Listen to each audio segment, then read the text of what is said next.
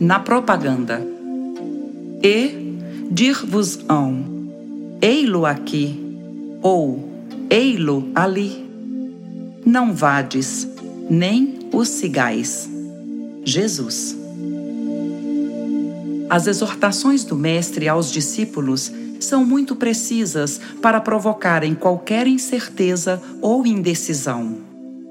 Quando tantas expressões sectárias requisitam o Cristo para os seus desmandos intelectuais, é justo que os aprendizes novos, na luz do Consolador, meditem a elevada significação deste versículo de Lucas.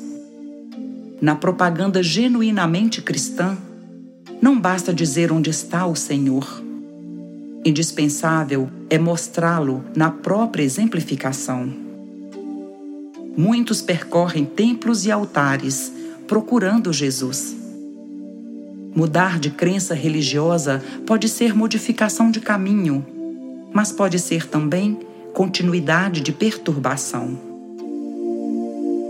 Torna-se necessário encontrar o Cristo no santuário interior Cristianizar a vida não é imprimir-lhe novas feições exteriores, é reformá-la para o bem no âmbito particular.